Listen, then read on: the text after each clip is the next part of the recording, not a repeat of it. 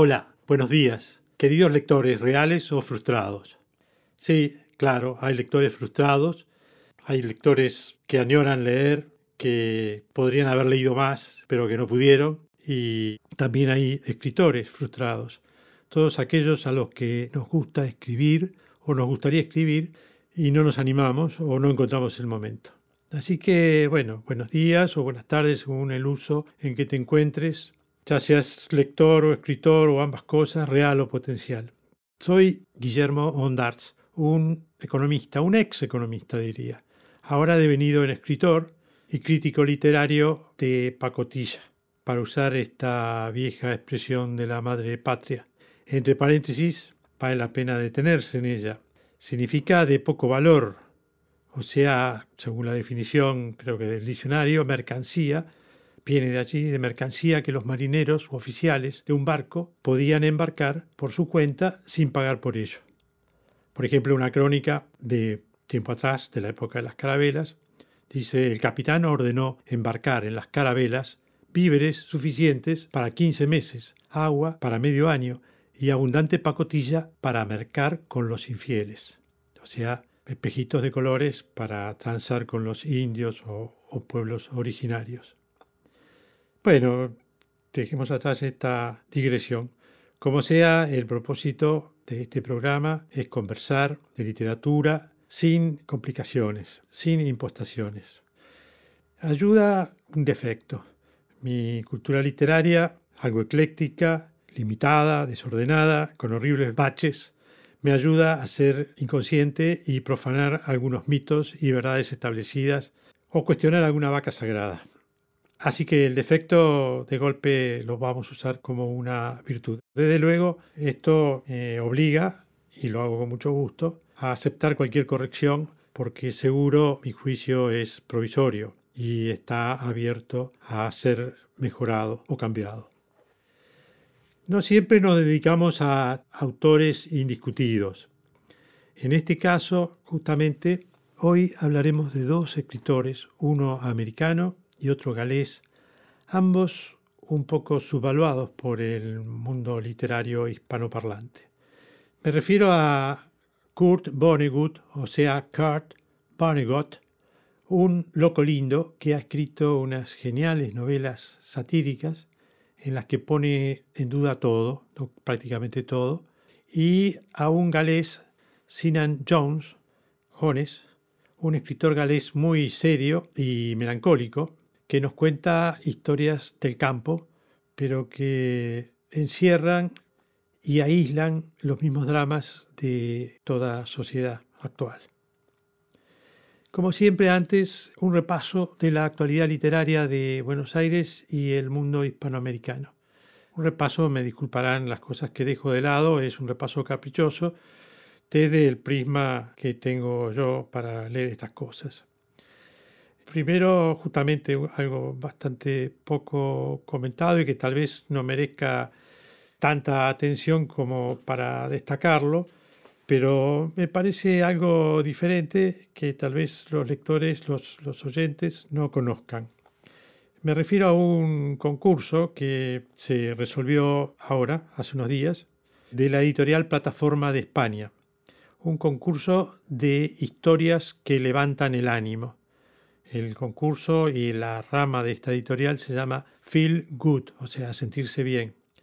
Los escritores, como todos sabemos, se inclinan muchas veces por mensajes aterradores e historias de crueldad o sufrimiento, destrucción o ironías. Esto viene así desde la época de Shakespeare o de Cervantes.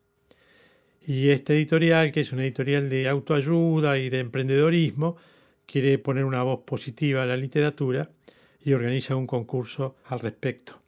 En esta ocasión lo ganó Ana María Ruiz López, enfermera de un hospital de campaña de Madrid. Este es el sexto premio literario Feel Good y lo ganó con el libro Libros que salvan vidas, una biblioteca de campaña en tiempos de pandemia. El jurado ha destacado que la experiencia de luz y solidaridad en un contexto sombrío, con el trasfondo del drama de nuestra pandemia, que nos afecta en mayor o menor medida a todos, se ve perfectamente reflejada. Ruiz, la autora, impulsó la biblioteca y creo que habla de eso en su obra premiada, Resistiré, se llama la biblioteca, que fue también galardonada por la Asociación de Editores de Madrid con el objetivo de acercar los libros a las personas ingresadas a fin de hacer más confortable su convalecencia y ayudar a su recuperación.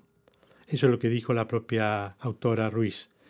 Y también agregó, ganar el premio Feel supone tener la certeza de que mi espíritu positivo y esperanzador ha llegado al jurado. La enfermera, que pertenece a clubes de lectura, ha manifestado también que los libros salvan la distancia que hoy en día necesariamente debemos tener, o sea, el distanciamiento. Hacen volar nuestra imaginación y nos dan cariño, consuelo y compañía. Destaco este premio porque es una rareza entre los premios literarios, porque está orientado a dar un mensaje obvio y muy positivo. Bueno, ahora pasamos a otro concurso muy original y con mucho orgullo, como argentino lo digo, organizado en su origen por argentinos, el Mundial de Escritura. Aunque parezca mentira, el Mundial de Escritura nace en la Argentina, que en los talleres de escritura de Santiago Liach, donde se llevaba a cabo en cuatro ediciones anuales desde 2013 como un concurso para ayudar a sus estudiantes a competir y a escribir de esta manera. En marzo de 2020, justo el día en que la Argentina se decretó la cuarentena debido al COVID, decidieron abrir la competencia que pasó a ser el Mundial de Escritura. En solo tres días se escribieron casi 3.000 personas de 37 países. El Mundial en realidad es una especie de juego para estimular el hábito de escritura. Se juega en equipos, pero cada miembro escribe sus propios textos de manera individual. Otra característica interesante que tiene es que la inscripción es libre y gratuita. En general los concursos son libres y gratuitos, pero este implica además una especie de tutoría para aprender a escribir. Durante el Mundial cada participante escribe 3.000 caracteres todos los días a lo largo de dos semanas y se forman equipos de escritores. Terminada la instancia de este, dos semanas de escritura, cada equipo selecciona un texto de uno de sus miembros. Estos textos son leídos por varias instancias de jurados de todo el mundo hasta que quedan 10 textos finalistas, que son clasificados por un jurado final. Estos 10 textos se publican y hay premios en libros, etc. Pero en realidad el premio mayor es ser elegido por esta cantidad de jurados e incluido en la página y después publicado físicamente lo cual representa una enorme satisfacción para todos estos escritores en potencia. La tercera edición de esta competencia se está realizando justamente ahora, por eso es que yo lo traigo a colación. La parte de escribir se, está celebrando entre el 26 de octubre y el 7 de noviembre. Y lo interesante eh, de esta magnífica organización son los jurados. El jurado final, que evalúa los textos finalistas de esta edición, está integrado por Beatriz Sarlo, la escritora argentina Beatriz Sarlo, por el, escocés Irving Welsh y la española Milena Busquets, de la familia de editores Busquets, que hace poco ha escrito una, una obra que tiene mucha repercusión. O sea, este es el jurado final, Beatriz Sarlo, Welsh y Busquets. En esta edición, además de los textos de prosa, digamos así, hay también para todo el mundo, un concurso para chicos de hasta 12 años y una tercera semana con un mundial de poesía. Dice Liach, el organizador, la necesidad de escribir excede la pandemia. Todo el mundo escribe ahora y los recursos y fantasías de la vieja literatura retornan. Seguramente la pandemia también generó un deseo de expresión y ayudó a que tanta gente participe en el Mundial. La literatura siempre se llevó bien con los tiempos oscuros. Esto es lo que nos dice el organizador Santiago Leach. Los participantes de este concurso reciben diariamente ejercicios de escritura que son propuestos por escritores de todo el mundo. En este caso de Ecuador, de Uruguay, de Costa Rica, de Bolivia, por supuesto de Argentina, de es, de Ecuador es Rommel Manosalvas, que es justamente el que ganó el anterior Mundial de Escritura. En fin, de México, de España. Entre los que proponen temas estará también Santiago Motorizado, que enseguida les voy a contar quién es. Y Sinan Jones, que es justamente el escritor de una novelita que luego comentaremos. O sea, una serie de personajes muy calificados, la mayoría de ellos escritores, y entre ellos estará este Santiago Motorizado, que es un cantante y compositor argentino, que es conocido por ser el, el orientador y el creador del conjunto Él mató a un policía motorizado. El conjunto se llama así, Él mató a un policía motorizado que es eh, una vanguardia, una super vanguardia del rock indie. Y este, este muchacho, Santiago Motorizado, es autor de la música de la serie Ocupas y de la película argentina La muerte no existe y el amor tampoco de Fernando Salem, que se estrenó a principios de año. ¿Por qué hago toda esta introducción? Bueno, porque quería que escuchemos un tema de él, de Santiago Motorizado, de este cantante que también forma parte del equipo que organiza o contribuye en este Mundial de Escritura. Y como la canción es muy bonita, se trata de un tema, creo yo, que no es eh, original de él, sino que es una canción popular española, que forma parte de la banda sonora de esa película que él eh, musicalizó. El tema se denomina ¿En qué nos parecemos?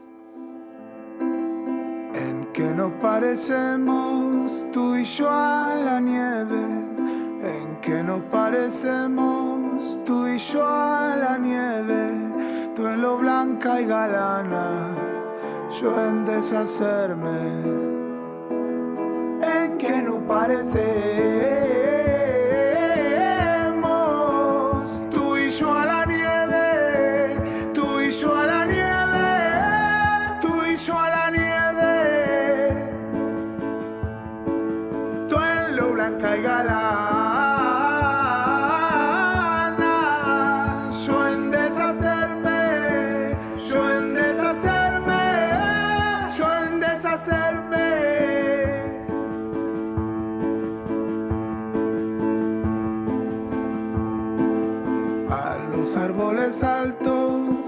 Los mueve el viento, a los árboles altos los mueve el viento y a los enamorados el pensamiento. A los árboles altos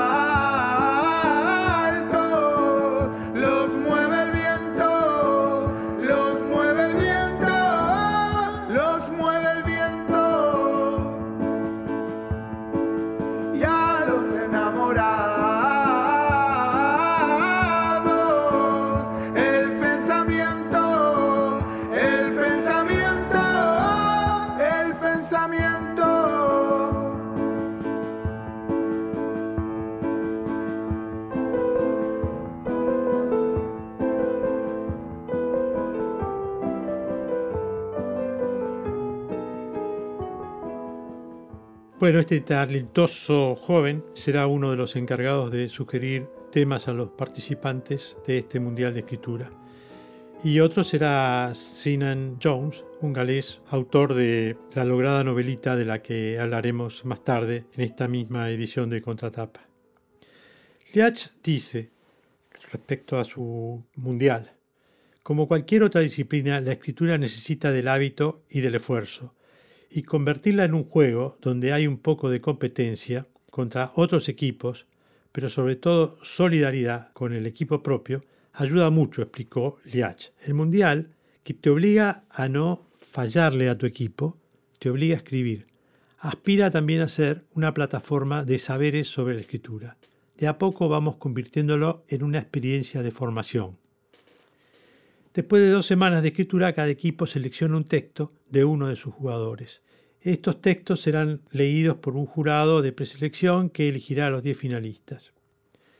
O sea que pasa por varias etapas y este tema de las distintas etapas y los jueces de distintos países eh, le agrega una transparencia que es muy original en estos eh, concursos literarios que muchas veces son poco claros y han generado mucha polémica. Este es un concurso que por su estructura se aleja de esas polémicas, por lo cual creo yo que es una de las razones por las que está teniendo tanto éxito. El plan es organizar, dice Liach, cuatro mundiales para 2021. Todavía es algo hecho muy a pulmón. aunque ya trabajan en el equipo 10 personas y más de 70 escritores y editores participan como jurados y autores de las consignas en esta edición. Me encantaría sumarle un mundialito de verano, dice Liach. Bueno, no sé lo que hará, pero bueno, está muy bien y funciona maravillosamente bien. El Mundial de Escritura es una iniciativa que vale la pena apoyar, que tiene un gran éxito y creo yo destinada a consolidarse como uno de los grandes acontecimientos literarios. Y estoy orgulloso de que haya surgido de este grupo argentino que se ha abierto a la colaboración mundial con verdadera transparencia y organización. Ahora vamos a pasar a nuestro primer escritor del día de hoy y en particular a una de sus obras que se llama Cuna de Gatos. Nos vamos a referir a Kurt o Kurt Vonnegut, que escribió, aparte de Cuna de Gatos, Desayuno de Campeones, Madre Noche y muchas otras novelas, artículos y ensayos. Estamos muy acostumbrados, creo yo, hablar y escuchar sobre Hemingway, Ernest Hemingway. Posiblemente lo hemos leído alguna vez, alguna de sus novelas, o hemos visto las adaptaciones de estas para el cine, como la de esa película tan recordada, Por quién doblan las campanas, o El viejo y el mar. Posiblemente también hayamos escuchado de la existencia o hayamos leído a Scott Fitzgerald o de Truman Capote, estos son, sin duda, enormes escritores. Pero lo que quiero destacar es que en contraste no es muy corriente que hayamos sentido hablar o recordar algo de este escritor Kurt Vonnegut. Un escritor que, creo yo, tiene posiblemente más actualidad que sus célebres pares. Para dar una idea rápida de quién estamos hablando y de su temperamento, comencemos por el final porque creo que lo pinta. Vonnegut murió en abril del 2007. Ese día, su web, la web de Vonnegut, anunció su propio fallecimiento en Nueva York, con una sola imagen. El dibujo de su propia mano de una jaula para pájaros con la puerta abierta, y debajo el nombre y la fecha del escritor. 1922 la fecha de nacimiento y 2007 la de la muerte. Sobraban las palabras. El dibujo sintetiza cuáles son los rasgos de su narrativa.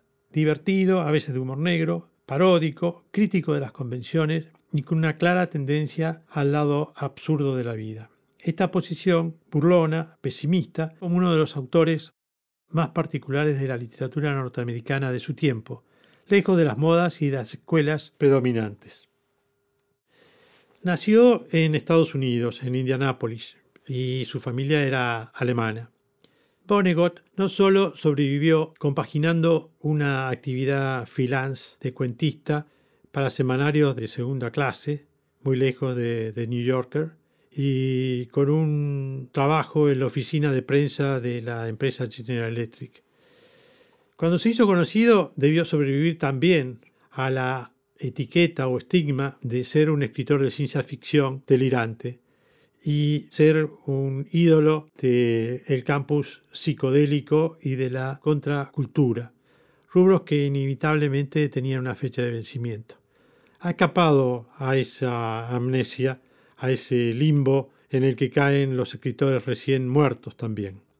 Y sobrevive su memoria luego de que desaparecieron muchos de los críticos, y voy ahora citarlo a él, muchos críticos que me creen estúpido porque mis oraciones son sencillas y directas. Piensan que esto es un defecto, pero el punto está en escribir cuanto más sepas de la manera más rápida y simple posible. Una frase que lo pinta también, sencilla y directa, clara, que nadie puede dudar de su sentido y sin pretensiones de complejidad inútiles. Así que el fantasma de Vonnegut goza de buena salud y se ha unido a esos eternos productores de historias como son los que hemos mencionado, Francis Scott Fitzgerald o Hemingway. Él fue un estudiante de antropología y tras una juventud intentando publicar cuentos, se alistó en el ejército y participó en la Segunda Guerra Mundial. Capturado por los alemanes, o sea, iba por el ejército aliado, capturado por los alemanes, vivió como prisionero el terrible bombardeo de Dresden por parte de los aliados. O sea, Su ejército estaba bombardeándolo a los alemanes, pero también a él que estaba en el, había sido capturado por los alemanes. Eh, después fue liberado por el ejército ruso, encima, otro enemigo de los Estados Unidos. Esto le permite luego ser muy irónico sobre todos estos juegos de poderes mundiales. Su primera obra importante, la que lo hizo conocido, Matadero 5, que publicó Anagrama, tiene mucho que ver con esa historia personal. Se publicó en 1969, en plena guerra de Vietnam, y fue un éxito entre la juventud antibelicista. Partiendo de su propia experiencia para crear una trama fantástica, narraba la historia de un superviviente de un bombardeo que años después es secuestrado por unos alienígenas. La historia alocada permitía que el narrador reflexionara sobre el carácter aleatorio del tiempo, la muerte y la irracionalidad de la guerra, pero siempre con una postura humorística. Un poco debido a ese tipo de recursos, como introducir personajes extraterrestres, se lo califica a Vonnegut como un escritor de ciencia ficción. Otra novela suya, Galápagos, también roza el género, porque habla de una evolución darwiniana de la especie humana que la lleva a la especie humana a su extinción, porque los hombres cargan con un cerebro demasiado grande. Un novelista de ciencia ficción también eh, aparece en varias de sus novelas como un personaje, como una especie de alter ego del mismo, de Vonnegut. Y aparece también, por ejemplo, en esta novela de la que vamos a hablar, Cuna de Gatos, o en El Desayuno de Campeones, y en otras, Pájaro de Celda, etc. Personalmente creo que es un error ubicarlo como un escritor de, ciencia ficción. Yo no lo ubicaría en este género, solamente en forma ocasional usa los eh, recursos de la ciencia ficción como un recurso más, casi diría un recurso de absurdo, para hacer más ridícula la situación desde este punto de vista. Con Matadero 5, Vonnegut alcanzó la popularidad, pero desgraciadamente para él, creo, quedó clasificado en el sector de escritores antibelicistas, admirado solo por minorías, por hippies. Esta clasificación, como le sucede a los actores que tienen éxito con una caracterización y quedan allí encasillados, conspiró contra su aceptación por el establishment literario. Él mismo dice, y lo cito en sus palabras, no soy más que una moda norteamericana perteneciente a un orden apenas superior al hula hoop. Hula hoop. Se lamenta Kurt Vonnegut en una de las cartas. Pero, como tantas otras cosas, Vonnegut decía esto con una sonrisa de quien se sabía un vencedor a largo plazo y muy por encima del juicio de académicos y críticos que lo consideraban casi un sabio loco, un alien savant o un stand-up comediante popular, solo apto para shows televisivos. Poco a poco fue reivindicado. Entre aquel joven estudiante de antropología que empezó a mandar cuentos a revistas para sobrevivir y el hombre al que hoy se recuerda como el mejor heredero de Mark Twain, sus libros fueron cambiando. Fue desplegando su sarcasmo sensato con sentimiento, siempre dispuesto a hundir el bisturí en los errores de la humanidad. El escritor argentino Rodrigo Fresán, que reside en España, con motivo de la publicación de una eh, reedición de la memorable novela de la que vamos a hablar, Cuna de Gatos, encuentra una excusa perfecta para comprobar no solo la abismal actualidad de su mirada, sino también la certeza de que no son libros que nos llegan del pasado, sino mensajes en botella lanzados desde el futuro. Esto es la metáfora que hace Rodrigo Fresán al referirse a la actualidad de este escritor. Mensajes de botella lanzados desde el futuro. Vonnegut fue y sigue siendo uno de los grandes referentes cuando se trata de poner palabras y risas y muecas a los tiempos que vivimos y padecemos. Siempre dijo que todo novelista tenía la obligación de al menos destruir una vez nuestro planeta. El famoso escritor inglés Graham Greene señala que el libro del que vamos a hablar, Cuna de Gatos, es una obra de uno de los mejores escritores norteamericanos vivos. La misma novela en realidad también le funcionó en 1971, la presentó como tesis de maestría antropológica, con lo cual recibió el título de la Universidad de Chicago.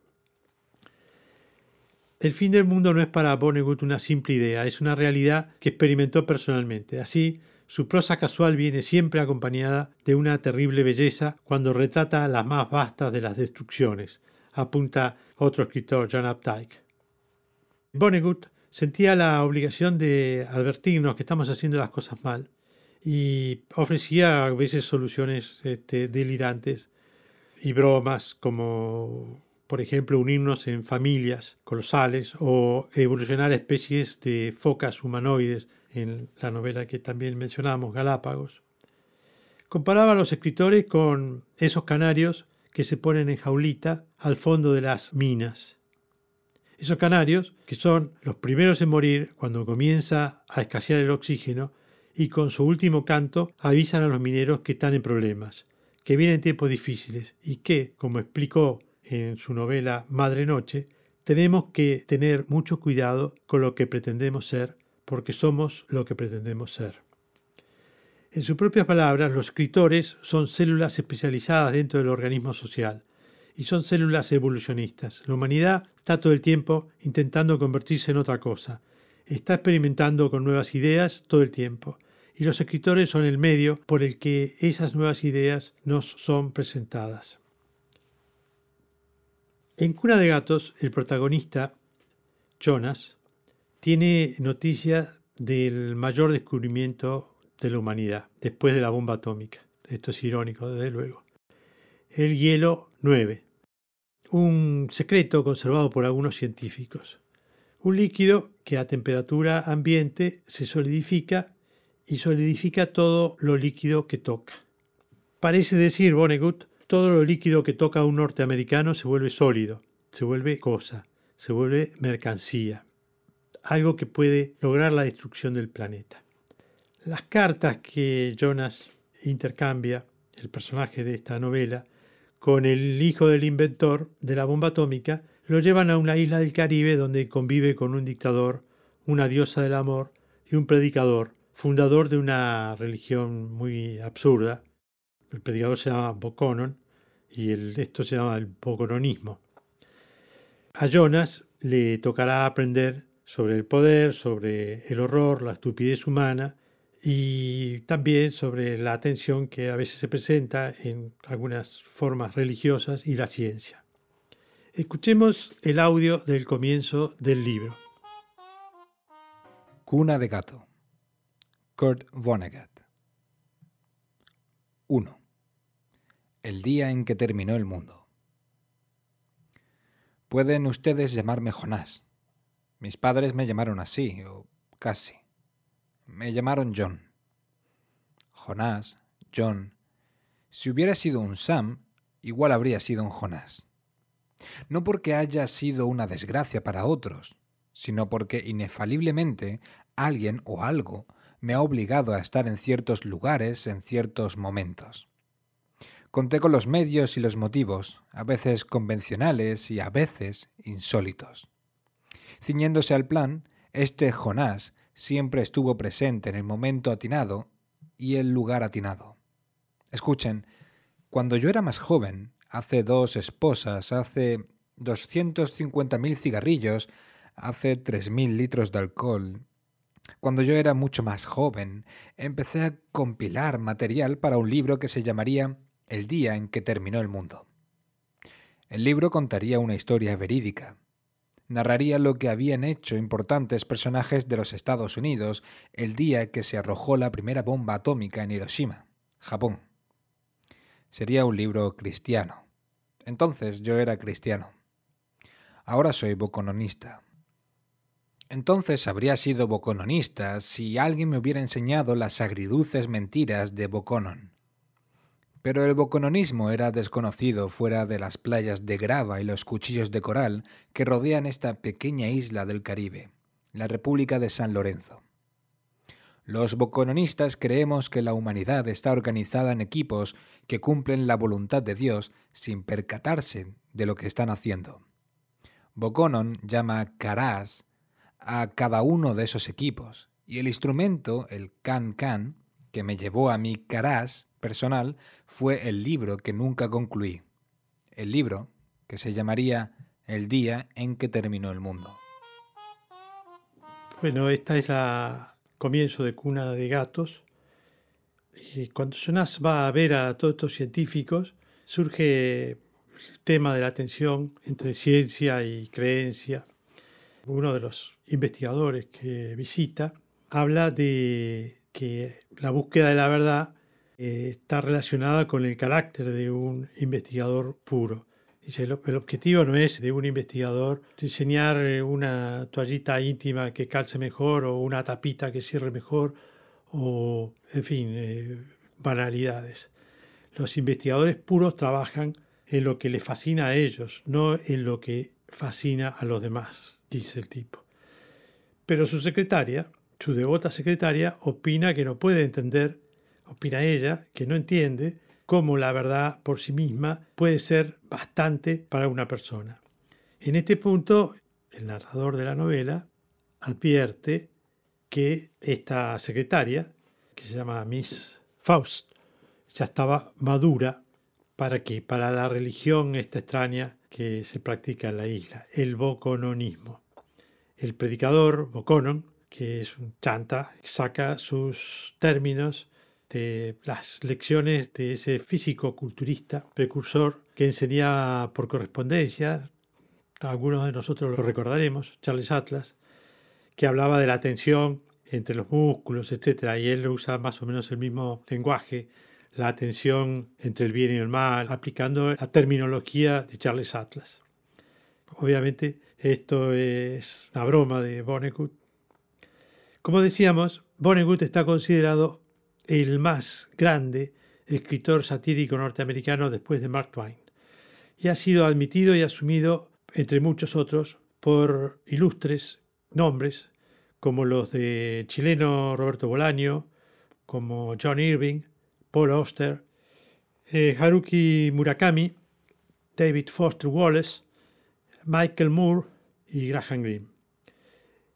Para terminar con este escritor, hemos hablado de Kurt Vonnegut y de su novela Cuna de Gatos, que, como una buena parte de sus libros, reeditó La Bestia Equilátera en 2012, la editorial La Bestia Equilátera. Otras obras de él igualmente memorables son Desayuno de Campeones, Dios lo bendiga, señor Rosewater, Madre Noche y Matadero 5. Con los compases de un tema de Velvet Ears, damos por cumplida esta sección. Volvemos enseguida para hablar del escritor galés.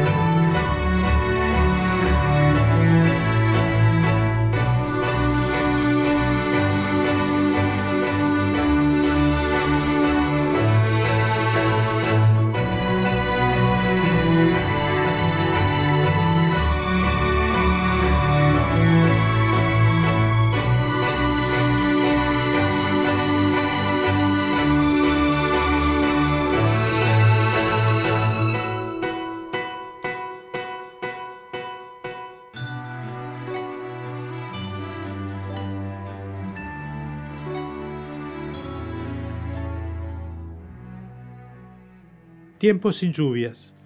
Es la novela de la cual vamos a hablar ahora de Sinan Jones, que editó una pequeña editorial argentina, Chai Editora, ahora en este año, en 2020. Sinan Jones es uno de los excelentes escritores que, como hemos dicho, colaboró y colabora en el Mundial de Escritura. Por este motivo, últimamente ha aparecido en algunos diarios y nosotros nos vamos a referir a su novelita Tiempo de lluvia, que acaba de publicar Chai, una editorial independiente y muy pequeña, pero muy valiosa. Esta novela breve incorpora con maestría fórmulas de la literatura moderna, como esos largos párrafos de introspección, de flujo de palabras, en los que se recuerdan mezclados los diálogos, la experiencia al tiempo que, que suceden cosas y se razona sobre ellas todo en el mismo párrafo. Pero esto, en este caso, está hecho con una sencillez propia de, para decir, paradigma de, de claridad y sencillez de Platrillo, la famosa obra del escritor español Juan Ramón Jiménez. En este caso está tan clara como Platrillo, con un lenguaje simple. O sea, al lector que le molesten estos recursos formales de la literatura moderna y prefiera el relato clásico, no va a chocar contra una barrera que le dificulte la lectura y lo aleje. Sinan Jones prende una cámara para enfocar un día en la granja de un campesino. Es un campesino que es campesino por decisión propia, no porque haya nacido así. Ama su tierra y a la naturaleza, pero sabe de la vida de la ciudad y de sus comodidades e inquietudes, pero prefiere vivir en su campo, en su pequeña granja en realidad cosa de su trabajo, y le gusta el lugar donde se crió y la naturaleza que lo rodea. Se enfrenta mejor a la crueldad propia que impera en la naturaleza que a la decadencia de su propio matrimonio, que sucede a pesar del amor que se profesa con su mujer. Piensa todo el tiempo que una tragedia podría unirlos, una gran tormenta, y es como si llamara esta tormenta. Tiempos y lluvia es un relato poderoso de una concisión y pulcritud extrema. En el transcurso de un solo día y con inesperada belleza y dolor, los deseos y las frustraciones, el pasado y el futuro de cuatro personajes que esperan la lluvia o un evento que lo cambie todo. Una mañana, así es, empieza el tema, seca y calurosa el granjero busca una vaca que se escapó del establo. Esta búsqueda abre un universo, una vida familiar compleja, llena de personas que, se aman y aún así se lastiman profundamente. Una esposa silenciosa que no termina de aceptar lo que esconden sus migrañas, sus dolores de cabeza, sus problemas, cuando se retira a su cama y no se sabe por qué. Un hijo adolescente que quiere huir de su destino rural. Una niña que interpreta como puede el mundo de los adultos. Bueno, no cuento más, no voy a spoilear la historia, como se dice. John es un autor galés muy festejado por la nueva literatura, por ejemplo, por Granta, que es la revista de la nueva escritura inglesa. Granta no es una revista nueva, tiene 30 años por lo menos, que yo sepa, o 40, pero que siempre ha congregado lo mejor de la literatura mundial y la mayoría de sus colaboradores han terminado por ser grandes eh, novelistas reconocidos por todo el mundo. Así que es un autor muy festejado por Granta, decía, poético, realista, sencillo y duro. Una trama que parece ganada, pero que interesa.